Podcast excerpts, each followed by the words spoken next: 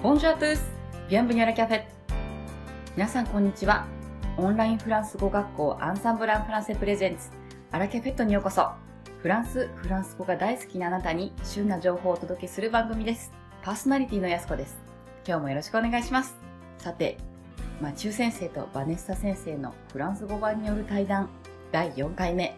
本日が最終回となります。今日はリールのことからは話をそれて、バネッサ先生と マチュー先生によるフランス語についてというテーマでお送りいたします。それでは、どうぞ Bonjour Vanessa. Bonjour Mathieu, comment vas-tu Très bien. Et bonjour à tous ceux qui nous écoutent.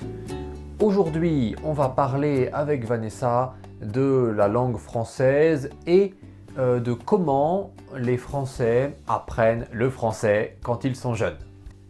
Eh oui, eh oui, je t'écoute. Bien. Donc, euh, pour commencer, j'aimerais parler rapidement de mon expérience. Euh, quand j'étais plus petit, quand j'étais jeune, à l'école primaire, entre 6 et 10 ans, bien sûr, euh, j'ai appris le français d'abord chez mes parents, et puis à l'école, j'ai appris les règles de base du français. J'ai appris à écrire et à lire. Et donc, euh, j'ai appris la conjugaison et euh, certaines règles donc, de grammaire un peu plus précisément. Est-ce que toi, tu as des souvenirs de cette époque? Bien évidemment, je pense que c'est une époque qui traumatise tous les Français. L'apprentissage des conjugaisons, euh, de la conjugaison, pardon, euh, la grammaire, la formation des phrases, c'est euh, c'est là où tout commence. Et c'est vrai qu'il est important de, de- partir sur de bonnes bases. Ce sont les bases. Et c'est vrai que ça prend du temps. Donc, à l'école primaire, donc on entre à l'école primaire quand on a 6 ans, et donc il y a 5 années d'études, je crois. Donc le CP, le cours primaire, le CE1, cours élémentaire, première année, CE2, CM1. Donc c'est CM, c'est quoi? C'est le cours, le cours. Ah, je ne sais pas. CM, on, on dit le CM1 et puis CM2. Ça fait 5 ans. Voilà. Et ensuite, donc, ça fait 6 plus 1, on a 11 ans et on entre au, Collège. au collège. Oui, le collège. Au collège, on a donc la sixième, la cinquième, la quatrième et la troisième, ce qui nous fait 4 ans. 4 ans. Et alors, après ça, on a Le lycée, le lycée. qui est cette fois la seconde, la première et la terminale, voilà, ce qui nous fait 3 ans. 3 ans. Donc, c'est assez simple euh, pour le retenir. À l'école primaire, 5. Au collège, 4. Et au lycée, 3. Tout à fait.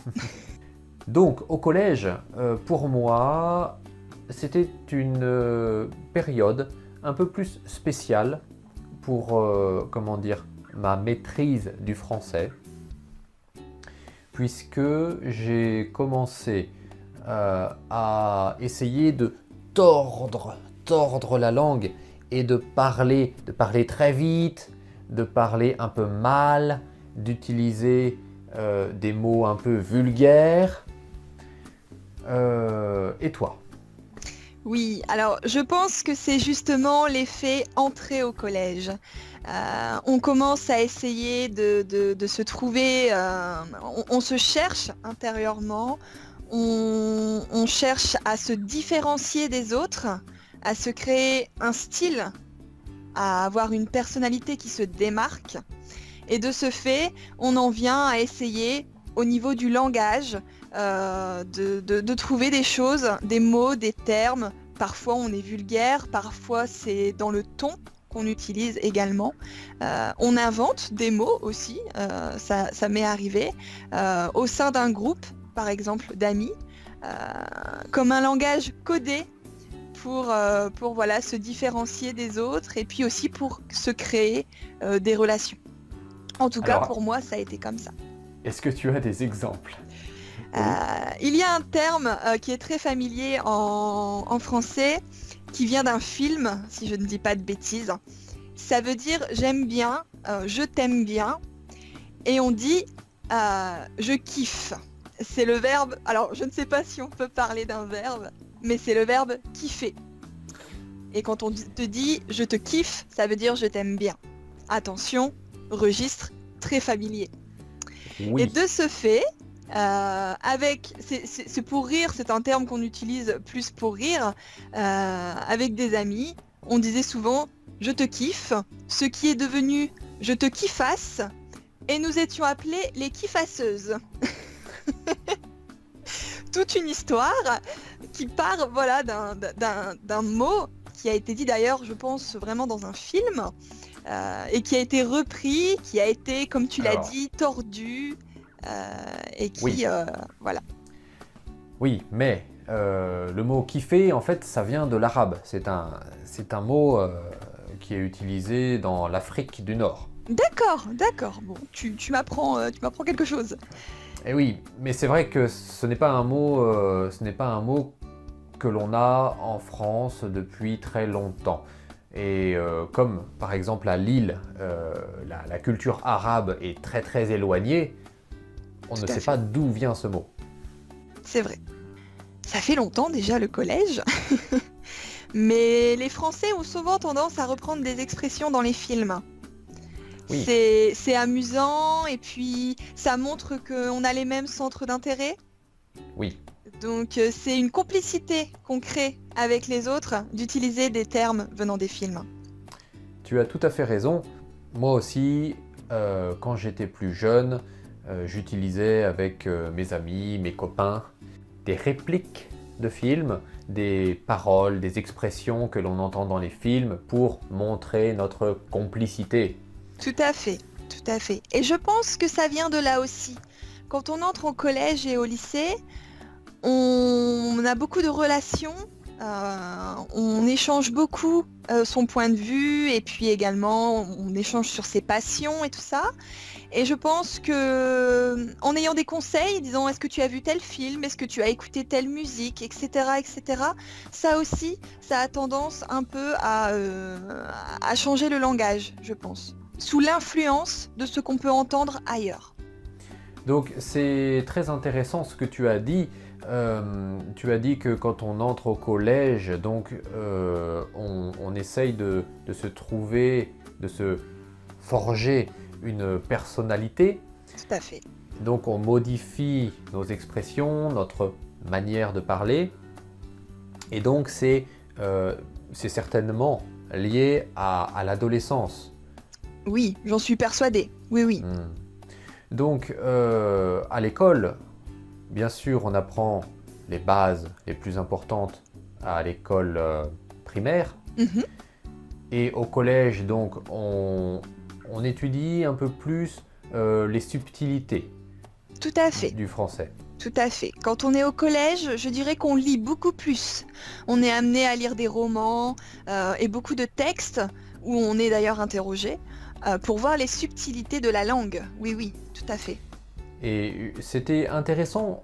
Maintenant, quand j'y pense, c'est intéressant pour moi de voir que au collège, par exemple pour moi, euh, je parlais donc avec mes amis et je, je parlais de plus en plus vite et de Mhm. plus en plus mal pour essayer de trouver un style.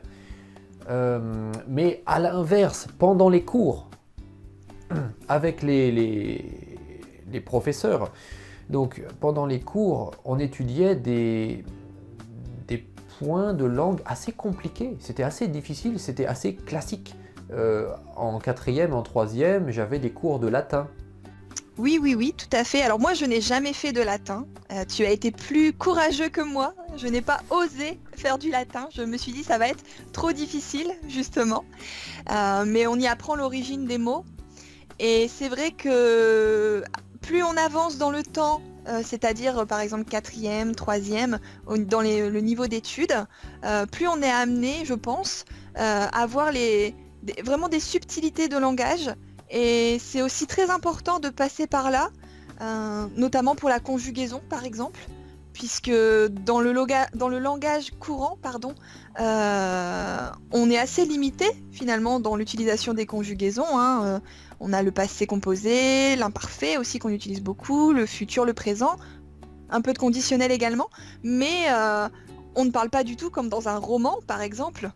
Euh, je ne vais pas dire oh ce fut très intéressant, ça serait euh, assez étrange je pense.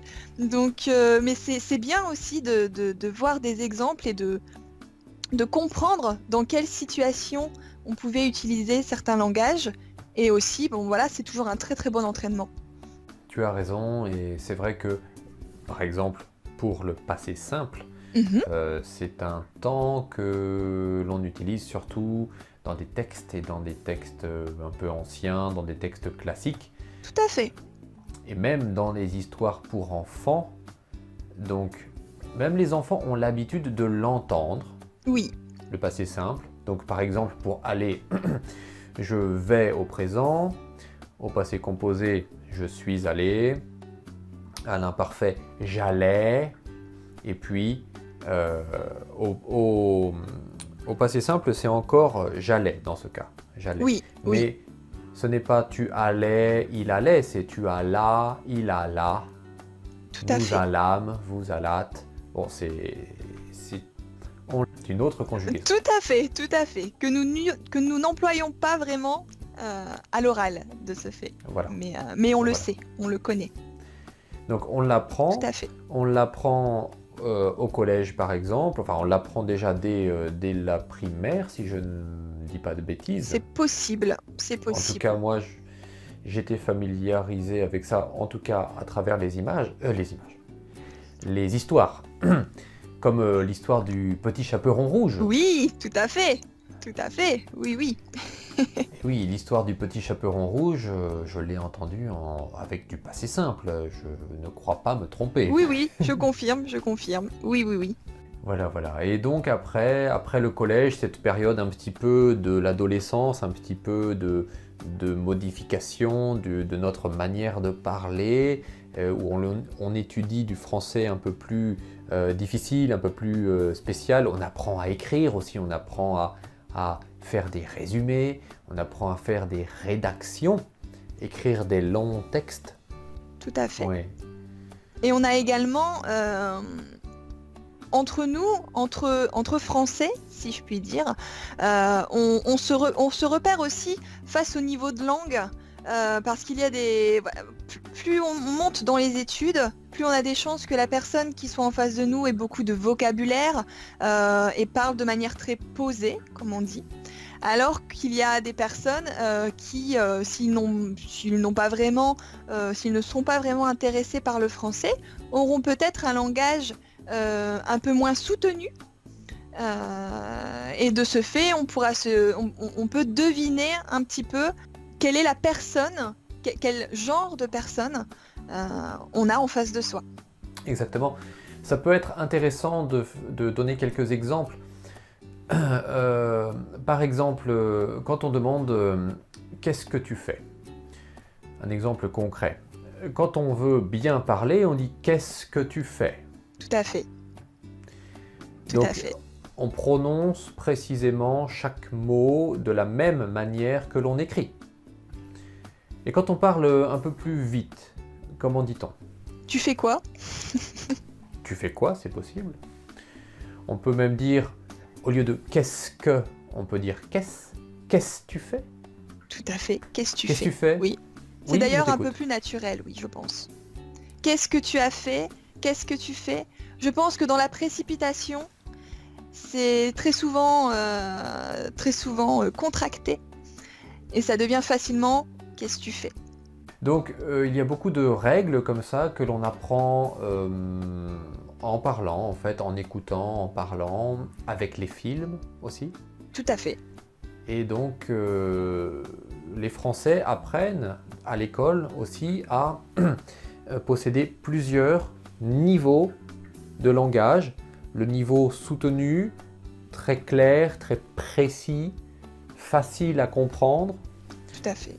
Et puis un niveau un peu plus, on va dire, hum, quotidien, familier, euh, qui est plus facile pour la personne qui parle.